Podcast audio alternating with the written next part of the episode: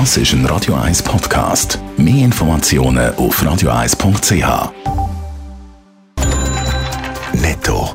Das Radio 1 Wirtschaftsmagazin für Konsumentinnen und Konsumenten wird Ihnen präsentiert von Blaser Greinicher.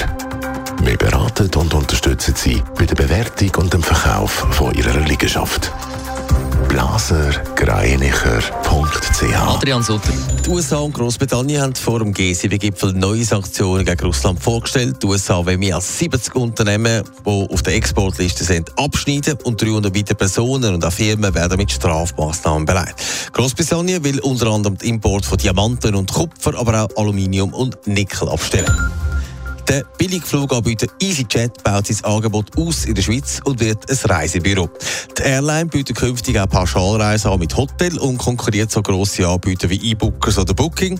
Zur Auswahl stehen gemäss Medienbericht 4000 Hotels in Europa. Ein Tag nachdem der Bundesstaat Montana TikTok verboten hat, ist von einer Gruppe Nutzer und Nutzerinnen eine Klage gerecht worden. Das Verbot würde die Rechte der Bürgerinnen und Bürger verletzen, finden sie.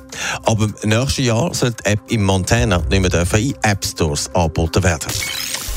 EasyJet geht in Angriffsmodus. Wie vorher gehört, wird aus dem Flugzeuganbieter jetzt auch ein Reisebüro. Adrian Sutter, was kommt denn nächstes Jahr für das Angebot? Ja, EasyJet will das machen, was andere Anbieter online auch machen. Pauschalreisen anbieten mit eigenen Flügen und auch eigenen Partnerhotels. Das Angebot wird in der Schweiz getestet und von Großbritannien ausgeführt. Im neuen Angebot sind 4000 Hotels drin, die schon ab dem nächsten Sommer gebucht werden können. Der Grund, warum EasyJet Schweiz ausgesucht hat, ist ein einfacher.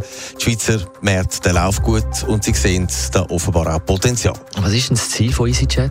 Sie haben ja eigene Hotels, aber bekannt sind sie vor allem für ihre billigen Flüge. Und EasyJet will, dass vermehrt Leute eben beides in Anspruch nehmen. Das heisst, mit ihnen fliegen und dann auch noch bei ihnen übernachten.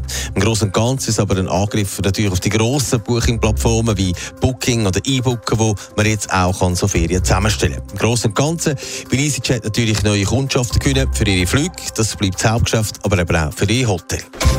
Netto, das Radio 1 Wirtschaftsmagazin für Konsumentinnen und Konsumenten.